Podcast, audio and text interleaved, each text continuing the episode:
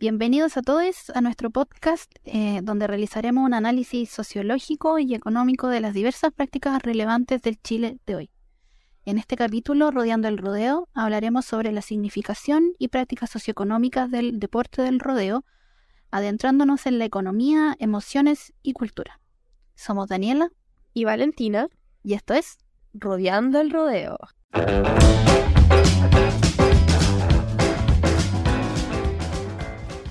Oye, Dani, ¿viste el Twitter del alcalde Petorca? ¿El del rechazo? Sí, po, donde decía que los recientes Petorca votaron rechazo porque tenían miedo de que la nueva constitución eliminara las prácticas culturales como el rodeo.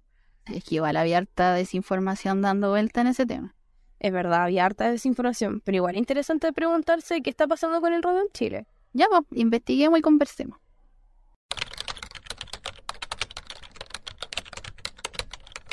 Ya, después de nuestro arduo proceso investigativo, ¿qué sabemos del rodeo? Ya, según una tesis de la U de Chile, no mintamos, Wikipedia. el rodeo es el segundo deporte de mayor audiencia después del fútbol, y su origen se remonta a la época de la colonia como actividad agroganadera, convirtiéndose oficialmente en deporte nacional en 1962. Claro, además, el rodeo es un ícono de la nacionalidad y tradición, que consiste en una práctica de velocidad y contacto que se lleva a cabo en una media luna donde una pareja de jinetes montados sobre caballos arrea y ataja a un novillo. Entonces, el rodeo no es solo un deporte, es también economía, cultura y tradición. Claro, es un fenómeno mucho más complejo de lo que vemos a simple vista. Además, para nosotros como santiquín igual es medio desconocido este mundo. Sí, pues quizá entonces, para que entendamos todos bien el análisis, sería bueno dividirlo en tres grandes ejes a conversar. Me parece excelente. Quizás lo mismo que ya identificamos antes, ¿te parece? Súper. Entonces sería economía, cultura y tradición. Ya, démosle con el primero entonces. Tema 1. Economía. ¿Cuánto dinero mueve el rodeo? Siempre hablar de dinero es bien complicado. pero hay que decir que el rodeo mueve grandes cantidades. Sí, pues, pero antes vamos a tener que ponernos un poquito denso para hacer mejor este análisis. Sí, pero el compañero Beber tampoco es tan denso. Veamos, pues. Para Weber hay niveles de acción social propiamente económicas y así también sociales de importancia económica, que en la relación mutua nos permiten comprender a la economía con base en la sociedad. Estas acciones pueden ser racionales e irracionales. Aquí nos interesan específicamente las acciones de tipo racional. Cuando prima el cálculo y la evaluación racional, hablamos de acción racional con arreglo a fines. En cambio, si estas se orientan por un ideal considerado superior, hablamos de acción racional con arreglo a valores. En el caso de rodeo chileno, existen prácticas dentro de este deporte con una clara orientación económica de tipo racional, con arreglo a fines. Ejemplo de ello son todos los intercambios asociados al caballo que competirá. Don César, nuestro entrevistado, nos mencionó varias veces que el caballo de competencia es un caballo de raza chilena. ¿Cómo dice don César? El rodeo se basa en esto, sin, sin caballo no hay rodeo. Y el caballo chileno es el único caballo que se ha mantenido puro. El valor comercial de un caballo de competencia puede variar entre 2 millones y 12 millones para una yegua, y para un potro alcanza hasta los 16 millones. Esto da cuenta de lo rentable que es el negocio de la crianza de caballos. Sí, pues de hecho, en el 2020 recibió un gran incentivo al autorizarse la exportación de caballos chilenos hacia China, ingresando así a uno de los mayores mercados del mundo. Otra actividad social rodeo tiene que ver con las competencias que se hacen en las asociaciones de rodeo, donde los premios pueden ser tanto materiales como económicos. De hecho, en las clasificatorias para el Champion del Rodeo del 2019, los premios estaban evaluados en más de 100 millones de pesos. Pareciera entonces que un jinete competidor puede vivir del rodeo. Eh, no, eh, no podemos olvidar que don César nos dijo que generalmente los jinetes no viven del rodeo, ya que si bien existen premios materiales por el hecho de ganar una competencia, estos premios tienen más un carácter simbólico que otra cosa. Eh, cuando un jinete gana la competencia, lo que gana es honor y prestigio, más que nada. Sí, tienes razón, pero igual el entorno que rodea la media luna se convierte en un espacio de intercambio económico, pues se realiza, por ejemplo, una fiesta costumbrista. En general, las estadísticas dicen que allí se relacionan más de 175 grupos folclóricos, 1.670 grupos de cueca, con más de 33.000 socios y más de 1.300 artesanos. Por lo tanto, aquí es posible señalar que se promociona una mercancía en forma de arte y elementos materiales en el que es posible concretar posibilidades de intercambio económico. Claro, también el rodeo crea alrededor de 90.000 puestos laborales que se desarrollan fuera de la temporada de competencia. Por ejemplo, contribuye a generar puestos laborales al interior de las cárceles donde los reos se encargan de diseñar accesorios y artesanías como las cuerdas de los caballos o trabajos en cuero. También está el trabajo de artesanos que fabrican el vestuario de los jinetes. Por ejemplo, la fabricación de un poncho demora aproximadamente seis meses y cuesta alrededor de dos millones. Trabajos similares a estos son los sombreros, la espuela, los zapatos, etc. Claro. Entonces hay toda una red de labores en la que podemos identificar un fin y un cálculo para conseguirlo. Es por esto que podemos catalogarlas de acciones racionales con arreglo a fines. Sí, yo también agregaría que si bien hay gran parte de estas actividades las realizan personas que no son dueños de grandes predios o de un gran número de caballos, la jerarquía en el rodeo no se da según el capital económico de quien participe, sino que por la cualidad de poseer o no caballo. ¿Cómo dice don César? Aquí lo dijo varias veces, que es como transversal socialmente. Porque todos creen que el que tiene un caballo tiene plata, y yo digo, yo conozco mucha gente que, casi como que mucha eh, con mucho sacrificio tiene un caballo, porque tiene las condiciones. En Santiago no se puede, en el departamento tú no puedes tener un caballo, pero en el campo sí, pues los tienen en un partido, los tienen, le dan comida, qué sé. Eso es muy cierto. ¿Te acuerdas de la anécdota que nos contó don César? La de Agustín Edwards, ¿cómo olvidarla? Qué terrible no haberle avisado una investigación como esta antes, podríamos haberle sacado una coñita. Sí, para quienes nos escuchan, sepan que Agustín Edwards era gran amante del rodeo y participaba activamente de él. Así es, poseía de, dos de los más grandes fondos, uno en Rancagua y otro en Futrono. Sí, pues, y él cada vez que había rodeo se movilizaba hacia él y se paseaba sin seguridad. Algo súper importante. Claro, pues porque demuestra la confianza que una persona como él tenía en ese entorno. Es muy particular. Sí, bueno, don César se relacionaba con él regularmente en ese entorno y nos contaba que era bien nadivoso. sí, pues si le regalaste un manto a su señora. Sí, y con eso terminaríamos entonces Teje. Cabe señalar, sin embargo, que no es posible concebir al rodeo como una actividad mediada únicamente por cálculos racionales. Existen en cada una de sus partes elementos más complejos que, por ejemplo, explican su permanencia en el tiempo. Si fuese solo una forma de intercambio, la modernidad podría haber dado paso a formas más efectivas. No obstante, esta actividad se mantiene más viva que nunca. Tema 2. Cultura. ¿Qué aspectos culturales se desarrollan a partir del rodeo? Siempre cuando hablamos de cultura se vuelve media complicada la conversación porque es difícil identificar los elementos culturales. Claro, por eso para efectos de este análisis utilizaremos la reflexión sociocultural de Granovetter, donde se pone énfasis en el elemento normativo. Dale, vale con el minuto de Granovetter. Le doy entonces. Al contrario de la visión de Weber, Granovetter rompe con la diferenciación entre los mundos de la sociología y la economía, donde las transacciones económicas se definen sobre la base de los cálculos racionales orientados por el interés individual. De esta manera, Granovetter plantea que en la moderna sociedad industrial toda acción económica está incrustada en el interior de redes relacionales interpersonales. Así, el mercado no es un punto de encuentro entre anónimos, sino que está mediado por vínculos entre organizaciones y entre las personas que las conforman. Entonces, el rodeo es un deporte que contiene muchos aspectos normativos que son regulados socialmente. De esta manera, se regula desde la configuración de un club de rodeo, pasando por las reglas del deporte, hasta la forma de cuidar a los animales. Efectivamente, notamos que los clubes de rodeo tienen una estricta legislación estatuaria, disciplinaria, orgánica, deportiva y antidopaje, elaborada por la Federación Deportiva Nacional del Rodeo Chileno, desde su fundación en 1961. Estos reglamentos se resumen en cinco cuerpos normativos, que son revisados anualmente por la Asamblea de Socios, la cual es sucesora del Consejo Directivo Nacional, con el afán de adecuarlas al crecimiento de la actividad y a la evolución de la sociedad. Don César nos contaba que a nivel nacional los clubes de rodeo se dividen por zonas, norte, centro y sur, para realizar las competencias. Por cada región hay numerosos clubes de rodeo que por regla se conforman con mínimo 30 participantes inscritos, quienes deben aportar con un monto asignado. Para la competencia nacional de rodeo, compiten todos los ganadores de todas las zonas a nivel país. Además, hay reglas vinculadas a la vestimenta y cuidado personal, donde las competencias masculinas se exige que los hombres tengan el cabello corto y deben de usar una manta y espuelas. Por el contrario, las mujeres deben utilizar como peinado obligatorio un tomate o una trenza. Sin embargo, el uso de manta y espuelas es opcional.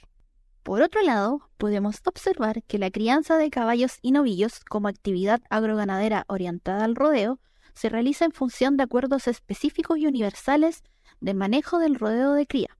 Dicho manual surge como un acuerdo social entre las asociaciones de rodeo para poder llevar a cabo esta actividad económica. Sí, don César nos comentó que son muy estrictos con los reglamentos y que estos se van actualizando en función de la contingencia sociopolítica del momento. Sí, de hecho, el mismo don César fue uno de los ideólogos de acorchar las paredes de la media luna para proteger a los novillos. También está el hecho de que los novillos corren una sola vez en su vida en el rodeo. Por ello, se realiza un registro nacional en el Servicio Agrícola Ganadero. Además, está estrictamente prohibido que el jinete toque con alguna parte de su cuerpo o algún objeto al novillo. De esta manera, todas las medidas previenen las malas prácticas del maltrato animal. Sobre todo referida a la problemática actual sobre el derecho a la naturaleza y los animales, por ello, las asociaciones de rodeo han tenido que adecuarse a los estándares éticos que operan el día de hoy. Igual los mismos competidores, por su propia cuenta, son muy cuidadosos con sus caballos. Así los llevan a los corrales con dos días de anticipación para que no se estresen, los bañan, se aseguran de que duermen bien, les dan alimentos altos en vitamina, etc. Sí, acuérdate de la anécdota que nos contó don César sobre una personalidad política quien amaba el rodeo y a sus caballos. Por ello tenía un fondo gigante en donde los corrales tienen un tamaño particular, ya que cada cubículo tenía el tamaño de una casa básica y contaba incluso con instalaciones de última generación. Sí, me acuerdo del caballo que con la pata activaba el bebedor automático. Sí, bueno, entonces podemos concluir que todo lo anterior evidencia cómo la industria ganadera del rodeo se inserta en el entramado social que se suscita en este deporte, lo cual se condice con lo propuesto por Granovetter. Sin embargo, todas las relaciones que se dan dentro y fuera de la media luna no pueden estar solamente mediadas por elementos económicos y culturales como mencionamos anteriormente, ya que hemos sido testigos de que cuando las personas se relacionan al rodeo y hablan de rodeo, lo hacen con una fuerte carga emocional que indica que hay dimensiones que van más allá de los elementos que hemos tratado. Sí, Dani, el rodeo es aún más complejo de lo que pensábamos. Va más allá de lo económico y cultural. Así que démosle con el siguiente eje. Tema 3. Emociones. ¿Cómo las emociones se ven reflejadas en el rodeo? Siempre cuando hablamos de sociología solemos referirnos a los clásicos como Marx, Weber, Durkheim, etc., ya que plantearon las grandes teorías sociales. Sin embargo, es posible analizar a la sociedad desde perspectivas que van más allá de lo estructural y lo racional. Así es. Por ejemplo, un componente que se suele dejar en segundo plano son las emociones. Y como mencionamos anteriormente, este eje es tan importante como los otros. Por eso, para efectos de este análisis, vamos a realizar una reflexión socioemocional desde las perspectivas de las autoras Iluz y Celicet. Así que dale, Dani, con las emociones. Ok, aquí vamos entonces con el último eje teórico. Bueno, dada la diferenciación que existe entre la economía y la sociología, las teorías tendieron a ser monocausales y normativas. Sin embargo, como respuesta a este desarrollo, autoras como Iluz y Celicer ofrecieron posturas más innovadoras. Iluz afirma que la sociología se encuentra con las emociones de tal manera que comprende que la vida o desarrollo no solo tiene un valor económico, sino que también simbólico. Claro que sí. Celicer, por su lado, y en una línea similar a la de Iluz, propone estudiar la complejidad de estos fenómenos partiendo de la base de que el vínculo entre la intimidad e intercambios económicos es fluido y se encuentra en permanente negociación. Por ello, denominó su postura como vidas conectadas. Esta postura rechaza la separación entre la economía y la intimidad y en su lugar propone que la economía se mezcla con lo íntimo. De esta manera se negocian las intersecciones entre las actividades económicas y las relaciones sociales íntimas. Claro, porque como hemos visto en los ejemplos que hemos comentado sobre el rodeo, ambas dimensiones, la económica y la social, están íntimamente relacionadas. Celicet propone el concepto de circuitos del comercio, los que finalmente servirían para estudiar cómo los lazos sociales, las significaciones y sentimientos se entremezclan con los mercados, resaltando así el papel que tiene la cultura en la reproducción de la vida económica. En otras palabras, la cultura da forma a la economía. Por ejemplo, en el caso del rodeo podemos ver cómo se manifiesta la teoría de las vías conectadas si ponemos atención en que la actividad económica de este deporte sea principalmente por las familiares. Para ilustrar esto, veamos el caso de la familia San Martín, famosos corraleros de la Asociación de Rodeo de Curicó. Este clan partió hace más de 30 años siguiendo la tradición familiar, lo cual da cuenta de que el rodeo es un fenómeno transgeneracional y que se desarrolla entre las relaciones íntimas de la familia.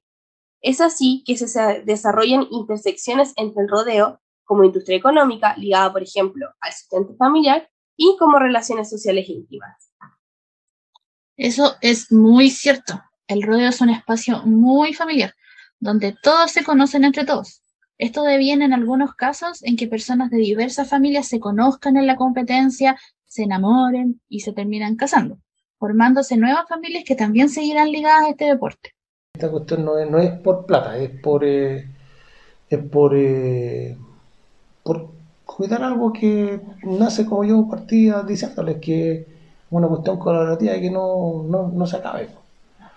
Que no se acabe porque lo que hay detrás es, bonito. A mí me da risa porque de repente tú veis que este que era chico empezó a volver con la, de la otra familia, termina en el último casado. Es, como bien, bien como clánico. Clanes. ¿ah? Sí, pues.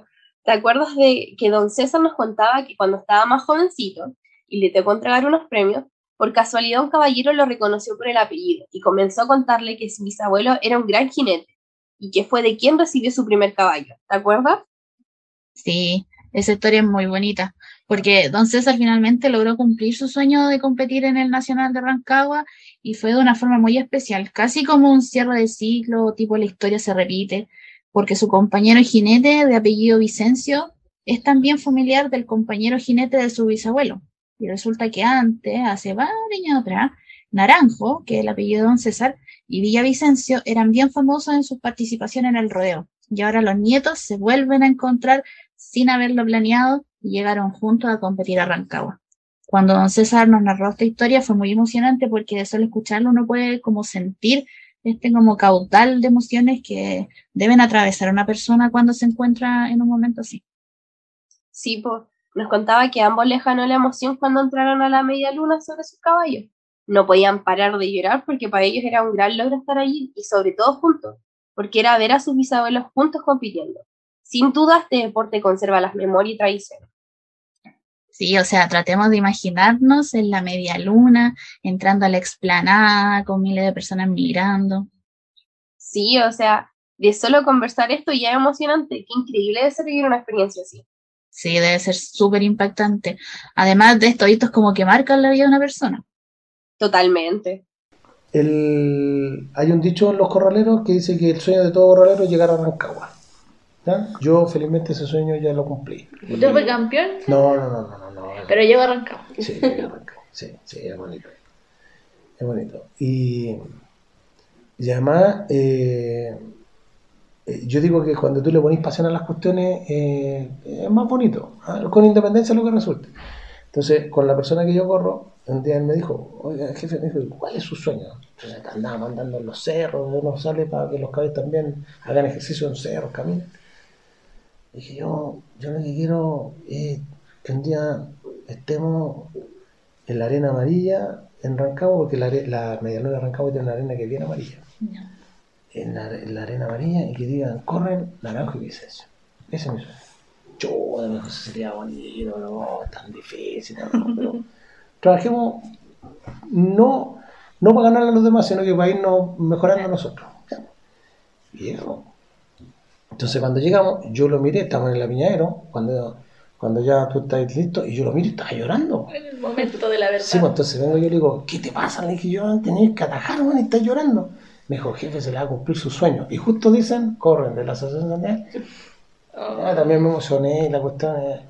Entonces, y eso, de eso se acuerda el No se acuerda que hoy que, marcamos, que no marcamos. Eh, haber dicho, hoy mira lo que hicimos, llegamos, porque mira, viste, cuando tú seguís un sueño y no es malintencionado no le quiere hacer daño a nadie y te esforzáis y te esforzáis, lo conseguís. Bueno, según la Ferochi, la Federación de Rodeo Chileno, y aquí vamos a citar, el rodeo es considerado como la clave para conservar las tradiciones culturales típicamente chilenas, que nacen a su alero y que sin su ayuda y presencia podrían correr riesgo de desaparecer. Finalmente, para todos quienes participan o son seguidores de este deporte, el rodeo es cultura. Sí, sin lugar a duda. Todas las manifestaciones socioeconómicas de las que se pueden dar cuenta al mirar la gran cantidad de actividades que surgen en torno al rodeo, dan cuenta de cómo la cultura influye en la actividad del rodeo. O sea, todas actividades como los conjuntos folclóricos, los clubes de cueca, los artesanos que además mantienen vivas las técnicas y los diseños, todas las vestimentas y muchas cosas más que vienen desde los tiempos de la colonia, evidencian finalmente la relevancia de lo cultural y emocional. Claramente. Es por esa razón que es posible identificar al rodeo como un circuito de comercio, porque se identifican lazos sociales, significaciones y sentimientos que se entremezclan con el mercado del rodeo en la industria económica resaltando el papel de la cultura en la reproducción de diversas actividades socioeconómicas que se desarrollan en ese entorno. Así es. Incluso todo lo que señalaste anteriormente se reafirma con lo manifestado por el expresidente Sebastián Piñera en la inauguración de la versión número 70 del Campeonato Nacional de Rodeo del 2018, en donde señala que, DJ, inserte la pista, porfa. Agradecerle muy sinceramente a todos cuando se realizaba en la Plaza de Armas en los tiempos de García Mendoza. Y quiero agradecerle muy sinceramente a todos los que llevan nuestras tradiciones, nuestro mundo rural, nuestra cultura en el alma, porque eso es parte de nuestra riqueza, es parte de nuestro patrimonio, es parte de nuestra identidad y la queremos conservar, la queremos fortalecer. Y estoy convencido que el rodeo es un gran abono para esa cultura, para esas tradiciones, para nuestra artesanía, para nuestra gastronomía y para tantas lindas tradiciones que ennoblecen el alma de nuestro país y que nacen y se mantienen y se alimentan en el mundo rural, en el mundo del campo, tan bien representado esta tarde aquí en Rancagua. Gracias a Piñera por su intervención. bueno, por si no lo entendieron, con el sobreuso de las técnicas literarias, en resumen, eh, el presidente, expresidente mencionó que la cultura del rodeo como tradición es parte de la economía nacional. Bueno, ya es suficiente. Y es mucha teoría sociológica, así que vamos a hacer una mini síntesis de lo que hemos conversado. Me parece perfecto. Ya, en síntesis, podemos señalar que estos tres ejes permiten realizar un análisis del rodeo entendiéndolo como un fenómeno complejo, en el que no solo se involucra la acción racional, sino que también las interacciones sociales y culturales. De esta manera, mediante estas perspectivas, queremos poder demostrar la importancia de las redes de interacciones personales para la formación y desarrollo del mercado del rodeo. Claro que sí, ya que dichas interacciones sociales se basan finalmente en identidades culturales que son compartidas por sus actores. Es así que estas redes se presentan a sí mismas como algo más que simples estrategias comerciales racionales y de fomento de la confianza. Se manifiestan también, y esto es súper importante, como producto de la historia y de la cultura local, que moviliza a sus diversos actores en la conformación de lazos durables y permanentes de negocio y transacciones, los que son responsables de la producción y reproducción de sus mercados y lazos íntimos. Alcances para el estudio en sociología económica. Bueno, como pudieron escuchar, el rodeo puede ser analizado desde la sociología económica como un fenómeno complejo que involucra economía, emociones y cultura. Es mucho más que racionalidad, es familia, tradición y pasión. Qué bonito lo último que dijiste. Exactamente. El último bloque de este capítulo de Rodeando el Rodeo lo dedicaremos a conversar sobre la agenda de investigación en sociología económica y así también destacar los aspectos relevantes del rodeo desde un debate teórico empírico.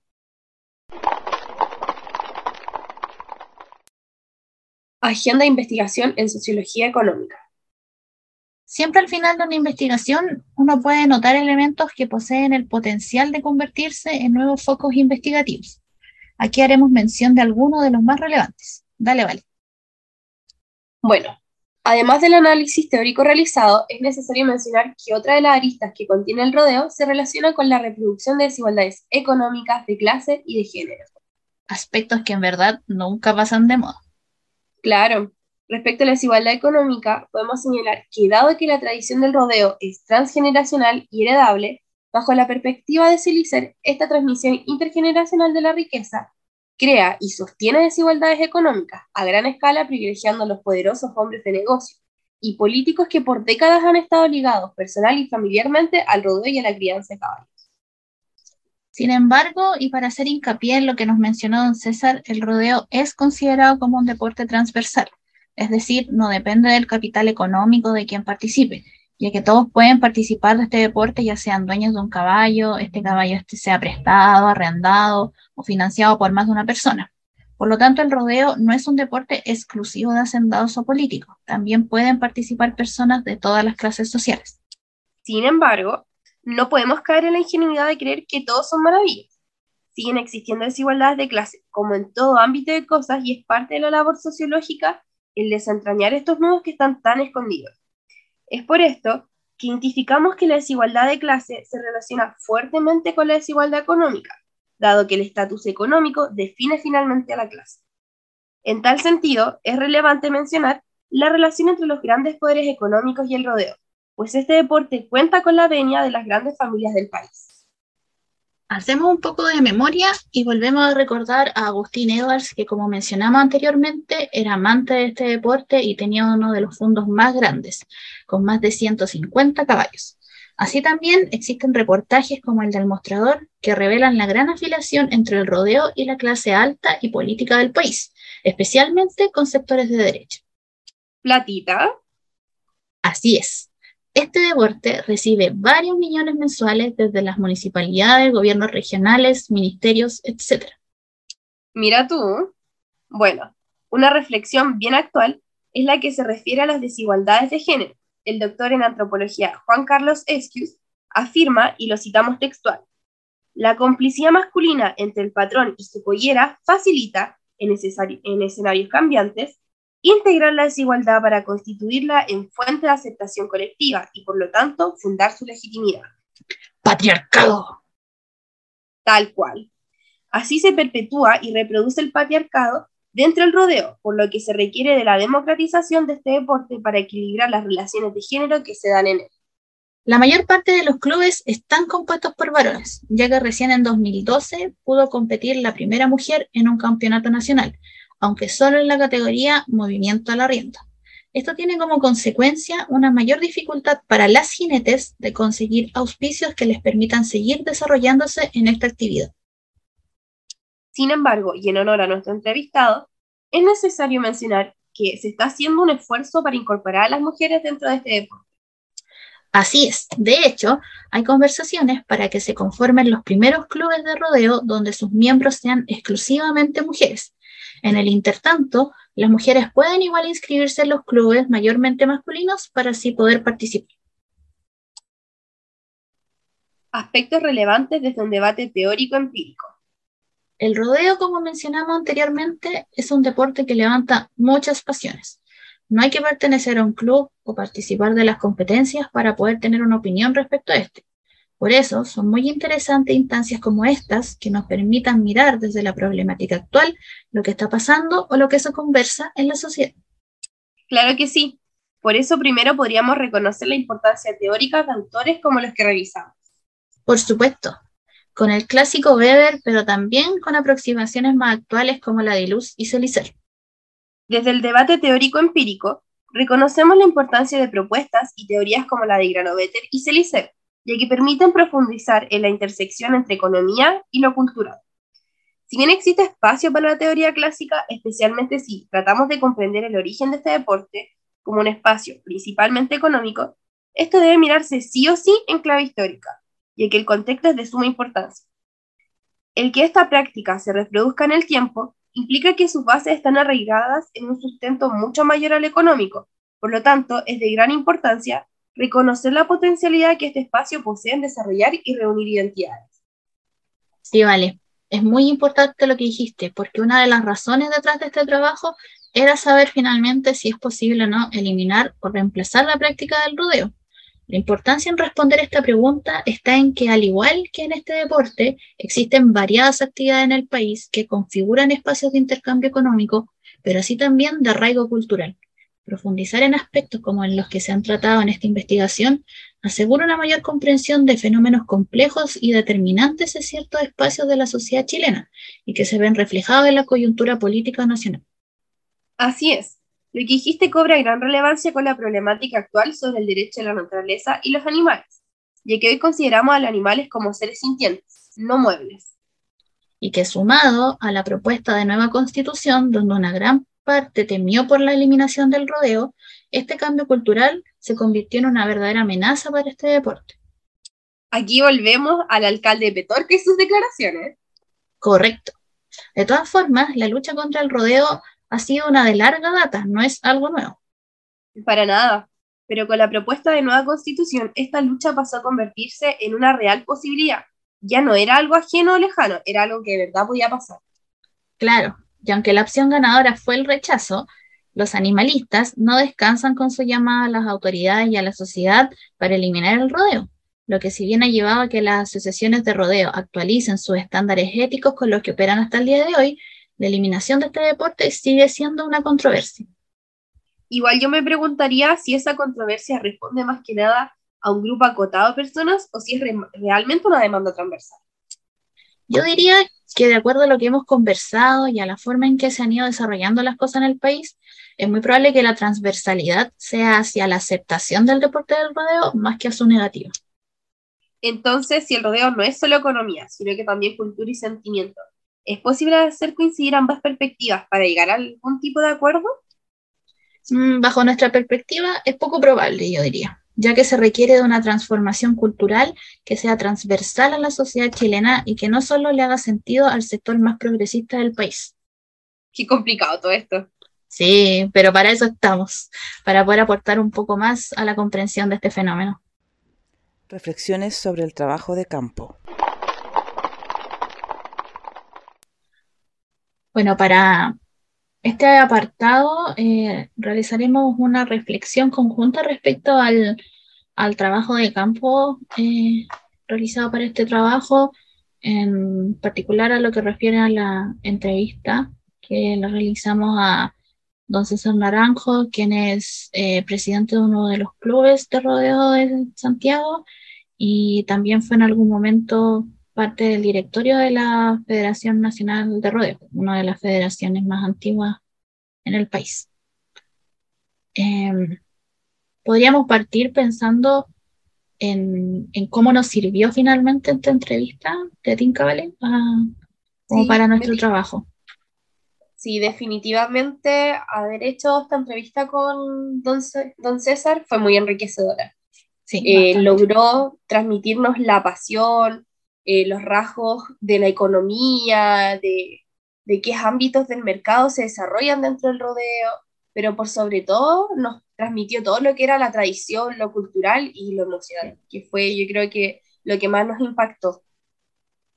Sí, eh, yo creo que una de las cosas que, que, más nos impactó al momento de entrevistarnos con él fue que si bien nosotras tenemos una visión como o una opinión eh, muy firme respecto como a este deporte, eh, nosotras fuimos con la intención de conversar, o sea, nuestra mente, tratar de sacarnos todos los prejuicios, eh, de realizar cualquier juicio, porque finalmente lo que queríamos era aprender y, y, aprender como de primera mano qué es lo que está pasando ahí y por, y por qué un grupo de personas que adhieren a este deporte eh, sintieron tanto temor, por ejemplo, con la propuesta de nueva constitución, o sea, porque una persona va a votar rechazo a una serie de cambios sociales que, que todos indicaban que era para mejor y como por el miedo a no poder finalmente practicar un deporte, o sea, ¿qué está pasando ahí? Claro, pero finalmente, a través de la experiencia que don César nos transmitió, finalmente yo creo que quedamos muy claras en que no es solo un deporte, sino que es una tradición, es una pasión, es la familia en sí, son memorias históricas de lo familiar, de lo rural, de muchas experiencias que para ellos son muy significativas, más allá de ganar en una competencia, sino que son experiencias que se van pasando familia tras familia, son espacios para compartir con la familia, con amigos, con seres queridos, espacios para hacer redes sociales. Es un, yo creo que el rodeo es un ámbito muy enriquecedor. Sí, o sea, hay tantas dimensiones que atraviesan el deporte. O sea, el deporte no es solamente eh, llegar dos días antes, eh, ver a los jinetes con el novillo en la media luna y después irse. O sea, hay una preparación detrás, hay una temporada en donde la gente se mueve a otras zonas del país, eh, te reciben en otras casas, uno se reencuentra con los amigos, se forman como nosotros explicábamos en, más anteriormente, eh, se forman relaciones que después forman nuevas familias. Entonces, hay una, un componente de emocionalidad y de tradición como muy grande que sobrepasa también lo económico. Eh, yo creo que mm, una de las cosas que más nos impactó fue como toda la parte de, las anécdotas personales de don César, eh, donde en muchos casos don César eh, se le caían las lágrimas y para nosotros era como bien, o sea, no fue extraño ni tampoco incómodo porque yo creo que el, el hecho de que él llegara a emocionarse hasta las lágrimas hablaba de la relación, de la conexión, de la fuerza de la conexión que él tiene con este deporte. Claro, ¿no? Y creo que también eh, nosotros desde la bibliografía veíamos que, claro, era pasión, era amor por el caballo, pero nunca dimensionamos qué tan profundo era. Porque finalmente, por ejemplo, don César también nos decía, no, yo voy a ver a mi caballo y desde la entrada eh, silbo y él viene hacia mí, porque conoce quién soy y lo abraza y lo besa y lo trata igual como si fuera un hijo.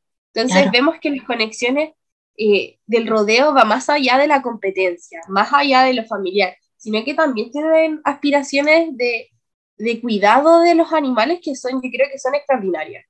Sí, o sea, eh, claramente, em, el, y don César nos decían, o sea, eh, los caballos son como hijos y los cuidan como tal y se desviven por los caballos y cuando una yegua va a tener una cría, eh, hay un equipo de personas detrás que se encarga de que esa yegua pueda llegar al final de su embarazo eh, en condiciones óptimas. Entonces, eh, desde, lo, desde la comodidad, yo diría, desde nuestras casas aquí en Santiago, en donde nosotras no tenemos ni ni una relación con el rodeo, claro, puede parecer un fenómeno bien extraño pero una vez uno conversa con estas personas y conoce el trabajo que hacen detrás, eh, o sea, tiene todo el sentido del mundo que gran parte de, la población rural de nuestro país se haya sentido amenazada por este texto.